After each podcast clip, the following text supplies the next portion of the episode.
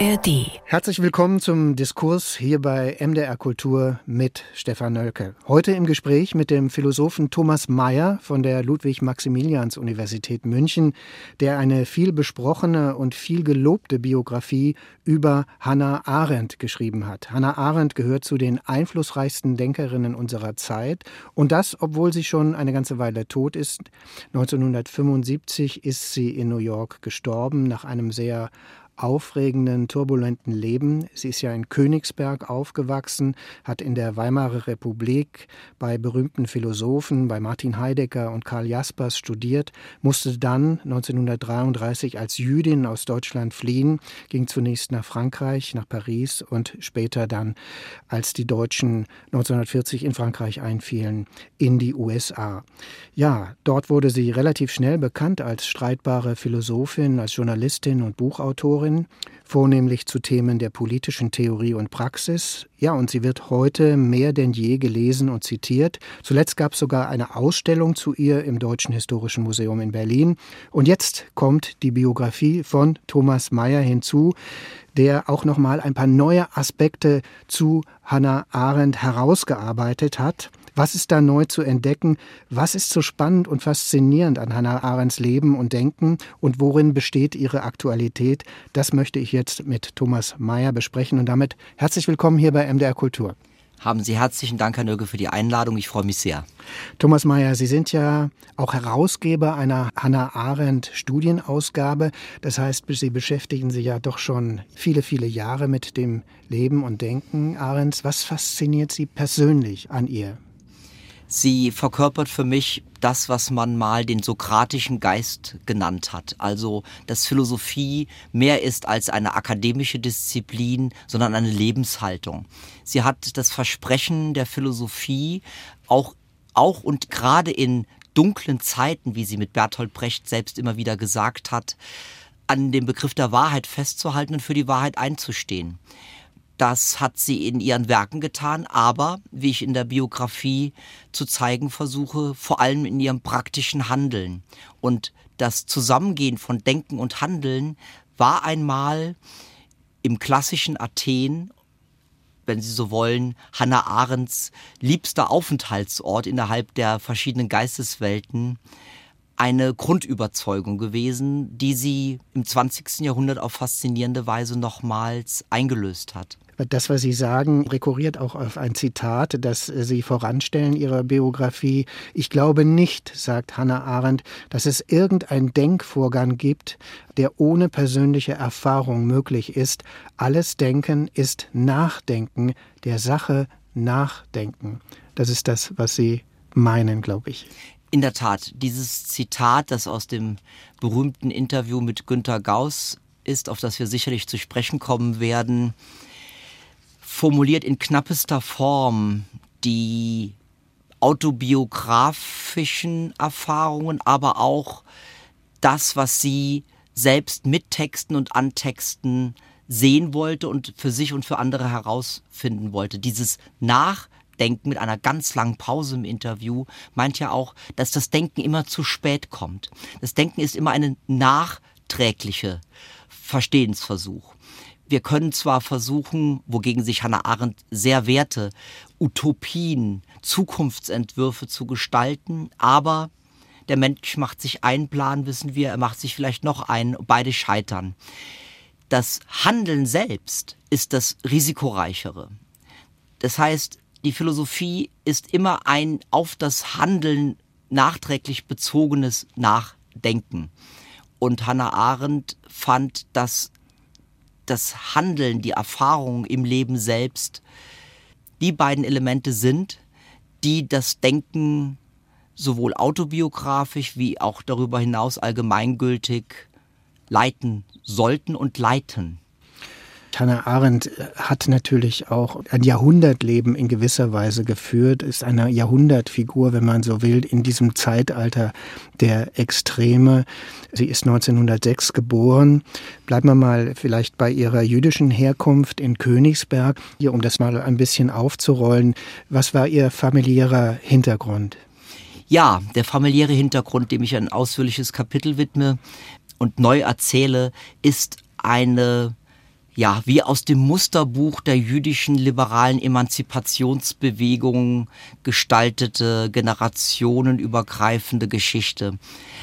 Ihr Urgroßvater Aaron Arendt zieht aus einem kleinen Dörfchen zusammen mit seiner Frau nach Königsberg. Sie etablieren, weil sie preußische Staatsbürger bereits sind, ein kleines Geschäft. Es wächst und wächst. Sie haben viele Kinder, die allesamt ähm, in den Kleinhandel, den Einzelhandel, äh, in den äh, Kommissionshandel eintreten mit verschiedenen Produkten. Sehr erfolgreich wird der Papierhandel, der Lumpenhandel, also die Basis für Papierherstellung. Das weitet sich dann international nach Ost und West aus. Ihr Großvater ist dann, anders als sein Vater, ein weltläufiger Mann, gebildet, in der jüdischen Gemeinde engagiert. Er gründet die Kantloge in Königsberg die Familie wächst in eine gehobene Mittelschicht hinein. Man besitzt Häuser, äh, große Lagerhallen am Pregel, dem Fluss an dem Königsberg liegt. Also eine sehr erfolgreiche Aufstiegsgeschichte dieser Familie. Hannah Arendt selbst hat sich dann aber schon in jungen Jahren wenig Illusionen gemacht, offensichtlich, dass diese Integration der Juden in Deutschland gelingen könnte. Da war sie sehr skeptisch, beziehungsweise hat sie dann sehr früh schon 1931 dann nicht mehr wirklich an das Gelingen geglaubt. Wie kam das? Es sind zwei Einflüsse, vielleicht sogar drei. Der erste ist der familiäre. Insofern ist es ganz äh, großartig, Herr Nölke, dass wir mit dem, mit der Familiengeschichte begonnen haben. Schon ihr Großvater war politisiert. Er war führendes Mitglied im Zentralverein deutscher Staatsbürger jüdischen Glaubens, dem sogenannten CV. Ihr Vater war Mitbegründer einer sozialistischen Zeitschrift, der sozialistischen Monatshefte. Ihre Mutter war, und dafür finden sich keine Belege, aber das scheint ziemlich eindeutig zu sein, nicht nur an der Seite ihres Mannes, sondern selbst politisch stark interessiert. Das ist die eine Seite. Der Alltagsantisemitismus, den Hannah Arendt erfahren hat. Eine relativ schwierige Schullaufbahn, die wohl damit zusammenhängt. So dann der zweite Einfluss, die Bekanntschaft mit dem zionistischen Funktionär und ähm, Aktivisten Kurt Blumenfeld, ebenfalls aus Königsberg stammend und mit der Familie Arendt schon länger bekannt.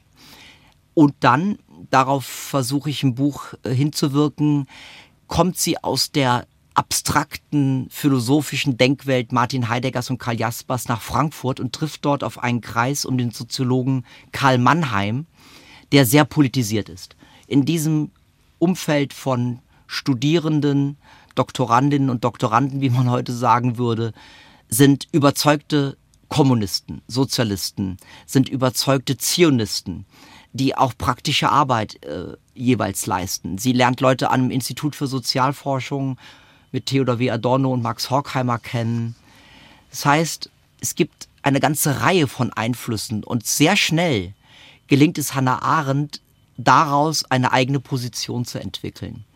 Das ist das Erstaunliche. Also sie hat sich ja keine Illusionen gemacht, auch wie sie selber dann sagt, auch in dem berühmten Interview mit Günter Gauss, dass die Nazis dann eben an die Macht kommen würden, also relativ zeitig, 31, 32, hat sie den Untergang der Weimarer Republik eigentlich schon vorausgesehen oder hat damit gerechnet und hat sich dann ja auch einer Widerstandsaktion angeschlossen, als die Nazis am 30. Januar 1933 an die Macht kamen, saß sie für einige Tage im Gefängnis. So ist das wohl, muss man an der Stelle sagen. Und ich kann Ihnen versichern, ich habe von Moskau bis New York äh, zahllose Archive durchwühlt, um äh, da Gewissheiten zu bekommen. Aber ich kann immerhin einen Brief des berühmten Schriftstellers Arnold Zweig, eine Art Empfehlungsschreiben für Hannah Arendt zitieren. Das ist das bisher einzige bekannte Dokument, dass sie tatsächlich an dieser Widerstandsaktion ausgehend von der äh, Zeitschrift Jüdische Rundschau teilgenommen hat. Und wenn ich noch einen ganz kurzen Rückgriff machen darf auf das Jahr 31, da hat sie in der Kölnischen Zeitung, für die sie einige Artikel schrieb, bereits Offenstellung gegen die Nationalsozialisten bezogen bei der Besprechung eines Buches und diesen Nationalsozialismus als die kommende Kraft erkannt und benannt. Dass diese Bewegung alles andere zur Seite räumen werde Und dass dann die Machterteilung des Reichspräsidenten an Adolf Hitler und ihn zum Reichskanzler ernannte, war für sie vorgeprägt. Um 30, 31 ist das für sie nur noch eine Frage der Zeit in der Tat. Und sie hat dann nach ihrer eigenen Erzählung ja auch Belege für antisemitische Äußerungen und Vorfälle gesammelt in der Staatsbibliothek in Berlin wo die Gestapo oder wer auch immer polizeilich auf sie aufmerksam wurde und ist dann äh, inhaftiert worden in kurzer Zeit, aber eben dann auch äh, freigekommen relativ schnell und hat sich dann in, im ähm, Spätsommer dann nach Paris begeben, ist geflohen und das war der, ja, der Beginn ihres Exils äh, bis zum Lebensende. Sie hat sich dann aber auch in Paris politisch engagiert. Das war für eine Organisation, die nennt sich die Jugend Alia.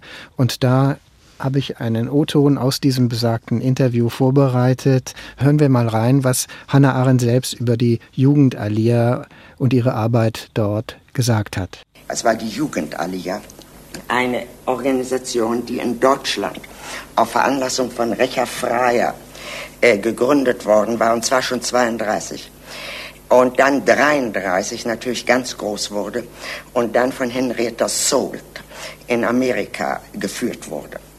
Organisatorisch. Recha Freier in Deutschland, Henrietta Salt in, dann in Palästina. Diese Organisation brachte jüdische Jugendliche und auch Kinder, aber bei Kindern, äh, damit habe ich nichts zu tun gehabt, äh, zwischen 13 und 17 nach Palästina, damit sie Ostdeutschland um sie und hat sie dort in den Kibbuzim untergebracht. Ja. Daher kenne ich diese Siedlung eigentlich äh, verhältnismäßig gut und äh, habe damals einen sehr großen Respekt davor gehabt, wie diese Sache vor sich ging. Die Kinder empfingen eine Berufsausbildung und Schulausbildung.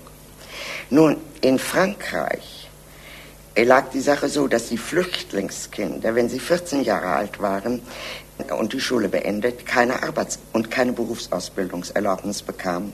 Mhm. Und infolgedessen wurden Zertifikate nach Frankreich abgezweigt für Flüchtlingskinder und ich habe hier und da polnische Kinder untergeschmuggelt, äh, weil das natürlich auf eine Bevorzugung äh, der in Deutschland, der aus Deutschland stammenden herauslief. Und das habe ich mit äh, sehr großer äh, Vergnügen gemacht. Es war eine reguläre Sozialarbeit, Erziehungsarbeit. Man hatte große ähm, äh, Lager auf dem Lande, wo die Kinder vorbereitet wurden, wo sie auch äh, Stunden hatten, wo sie Landarbeit lernten, wo sie vor allen Dingen zunehmen mussten. Man musste sie von Kopf bis Fuß anziehen, man musste für sie kochen, man musste vor allen Dingen für sie Papiere beschaffen, man musste mit den Eltern verhandeln und man musste sich vor allen Dingen auch Geld besorgen. Das blieb mir auch noch äh, weitgehend überlassen. Also das war ungefähr die Tätigkeit. Ja, soweit Hannah Arendt selbst über ihre Sozialarbeit, äh, wie sie sagt. Ähm, Sie haben in Ihrer Biografie, Thomas Mayer, sehr viel Wert darauf gelegt, das nochmal zu recherchieren, was sie eigentlich geleistet hat für die Jugend Alia. Warum war Ihnen das so wichtig? Nun, zunächst kannte man nur in Anführungszeichen genau diesen wunderbaren, sehr präzisen, im Übrigen sehr präzisen Ausschnitt. Vielen Dank dafür, dass Sie ihn eingespielt haben, nochmal zugänglich gemacht haben aus dem Interview mit Günter Gauss. Das war eine wunderbare Geschichte und hätten wir jetzt noch die Bilder dazu, könnte man sehen, wie stolz und glücklich Hannah Arendt sich an der Stelle innerhalb des Interviews bewegt, wie sie spricht, anders als bei den Erregungsmomenten, wenn über Eichmann und so weiter gesprochen wird. Warum habe ich darauf Wert gelegt? Wir hatten nur diese Geschichte, aber kein einziges Dokument, das in irgendeiner Weise uns Nachgeborenen diese Aktivitäten vor Augen führt. Worin bestand das konkret? Was bedeutete das? Die Forschung hat sich wenig darum gekümmert, bis gar nicht. Es gibt einige französische Kolleginnen und Kollegen, eine deutsche Kollegin hat sich mal aufgemacht, um dort mehr herauszufinden, aber kam auch leider nicht sehr weit. Amerikanische Kollegen haben sich später bemüht. Mir war wichtig, das, was ich am Eingang des Gespräches sagte, nämlich Denken und Handeln zusammenzuführen. Ich glaubte, hier passiert das. sozusagen. Hier habe ich dann den Moment der Praxis tatsächlich vor Augen. Und mehrere Zufälle haben mir dann hunderte von Dokumenten, Briefe, endlos lange Listen, in denen sich Hannah Arendt monatlich rechtfertigen musste gegenüber ihren Vorgesetzten in Jerusalem, in Berlin, in London. Es waren Netzwerke, würde man heute sagen, die genau aufeinander abgestimmt sein mussten. Ähm, gleichzeitig wusste jeder, was seltenst nur dokumentiert wurde, wie viele Millionen Menschen darauf angewiesen werden. Und darüber machte man sich im Übrigen keine Illusion, ohne zu wissen, was kommt, dass das nur der berühmte Tropfen auf den heißen Stein ist aber gerade deshalb muss unermüdlich gearbeitet werden. Also es ging darum, dass Kinder und Jugendliche nach Palästina zur Ausreise zu verhelfen. Das waren wohl dann auch mehrere hundert, denen auf diese Weise auch das Leben gerettet äh, wurde. Das muss man noch äh, wirklich dazu sagen, denn die Situation auch in Frankreich, das ja zunächst auch viele Juden aufgenommen hatte, wurde für die Migranten immer restriktiver. Also das war eine sehr tragische Situation. Und tragisch war es ja dann auch für Hannah Arendt, dass ihr hinterher dann später in den 60er Jahren nach ihrem berühmten Buch Eichmann in Jerusalem vorgeworfen wurde, dass sie eben ihr Volk nicht wirklich liebt. Wie war das für sie? Wie hat sie das dann erlebt? Zunächst wenn ich das kurz nur einwerfen darf, ist tatsächlich innerhalb der Alia-Bemühungen eine fünfstellige Zahl geworden der geretteten Kinder und Jugendlichen. Frankreich war dann nur noch ein Element, wenn ich so sagen darf, auch ein immer kleiner werdendes. Der Zionismus hatte sich nie wirklich in Frankreich etabliert und die Idee der Auswanderung war keine, die die französischen jüdischen Organisationen lange Zeit aktiv unterstützten. Ab 38 änderte sich das dann, Gott sei Dank. Nur dies noch nachträglich gesagt. Hannah Arendt war, und auch deshalb legte ich Wert auf die ausführliche Darstellung dieser Zeit, durch diese Zeit, durch nahezu nichts mehr zu überraschen, schon gar nicht in akademischen Situationen, in dem über richtig und falsch gestritten wird, Wahrheit und Unwahrheit. Sie war auch politisch durch diese Zeit sehr stark geworden. Sie wusste, was sie getan hatte und konnte von einem ganz sicheren Fundament aus in die Welt hineintreten. Und schließlich wollte sie, als sie mit den Vorwürfen während der Eichmann-Debatte, also haben die Judenräte, das ist vielleicht der zentrale Punkt, mit ihrer Arbeit die historisch einmalige, singuläre, wie das gerne heißt, Vernichtung des europäischen Judentums noch in irgendeiner Weise, ich formuliere das bewusst als Frage, sogar unterstützt? Da muss man vielleicht noch ein bisschen erklärend hinzufügen. Also es gab 1961 den Eichmann-Prozess in Jerusalem. Eichmann wurde vom israelischen Geheimdienst äh, aus Argentinien entführt, nach äh, Jerusalem gebracht, dort vor Gericht gestellt. Und Hannah Arendt hat im Auftrag des New Yorker diesen Prozess beobachtet und darüber äh, Artikel geschrieben. Später gab es dazu noch ein Buch. Berühmt geworden ist das Buch Eichmann in Jerusalem durch die These von der Banalität des Bösen. Davon hat jeder schon mal was gehört. Äh, die Geschichtswissenschaft arbeitet sich heute daran noch ab. Äh, Eichmann sei ein Hans Wurst gewesen, über den man eigentlich lachen müsste. Das kam schon mal nicht gut an. Und was noch weniger gut ankam, war die Frage, ob eben nicht die sogenannten Judenräte, also die von den Nazis eingesetzten Gemeindevorstände bei der Verfolgung und Ermordung der Juden eine unrühmliche Rolle gespielt hätten. Das alles war sozusagen ein Tabu, was ihr sehr, sehr übel genommen wurde in der äh, jüdischen Community in Israel, aber auch in den USA. Das hat sie doch offensichtlich dann auch schwer getroffen. Das hat sie in der Tat schwer getroffen. Sie hat gleichzeitig aber in einer, heute würde man sagen, typischen Hannah Arendt-Art darauf reagiert. Ursprünglich sollte die Kampagne gegen sie, von der sie im Übrigen von alten Freunden, die mit ihr in der Jugendallier zusammengearbeitet haben, der prominenteste ist sicherlich der Erforscher der jüdischen Mystik Gershom Scholem, der nicht direkt an der Jugendallier beteiligt war, aber der sehr wohl wusste, was Das Hannah war ein Arendt- Freund von ihr. Das auch. war ein sehr enger Freund von ihr. Es gab einen ge gemeinsamen, sehr engen Freund, den Philosophen Walter Benjamin, der mit Hannah Arendt zusammen im Exil war und sich 1940 an der Grenze zwischen Frankreich und Spanien auf der Flucht umbrachte. Und dieser Kampagne wurde ihr regelrecht angekündigt. Man sagte, Hannah Arendt, was sie da getan haben, bringt die gesamte Judenheiten in Verruf. Wir werden sie, den Kinder- und Sozialpsychologen Bruno Bettelheim, der sich später ebenfalls umbringen wird, hochbetagt, und den später sehr berühmt gewordenen Historiker Raul Hilberg, der ein dreibändiges, jetzt wieder zugänglich gewordenes, großes Standardwerk über die Vernichtung der europäischen Juden verfasst hat. Und Hannah Arendt sagte, nein, konzentriert euch auf mich. Raul Hilberg ist ein junger Doktorand. Der steht am Anfang seiner Karriere. Lasst ihn in Ruhe. Bruno Bettelheim, so in ihrer typischen Art, den kann man nicht ernst nehmen mit seinen Thesen. Konzentriert euch auf mich. Ich kann das aushalten. Und das dauerte ein, zwei Jahre, brach aber dann in sich zusammen. Und wenn ich das kurz anfügen darf, es war unter anderem ein in Deutschland ausgebildeter Rabbiner, der in den 80er Jahren das Zentrum für Antisemitismusforschung in Berlin gründen wird, Herbert A. Strauß, der irgendwann einen Brief nach Jerusalem an die gemeinsamen Freunde, und er kannte Hannah Arendt sehr gut, schrieb, hört auf. Das, was richtig ist an diesem Buch, das muss auch gehört werden. Wir können nicht innerhalb derer, die überlebt haben, den Eindruck erwecken, als wäre Hannah Arendt nicht eine von uns und als wäre dieses Buch gegen uns geschrieben.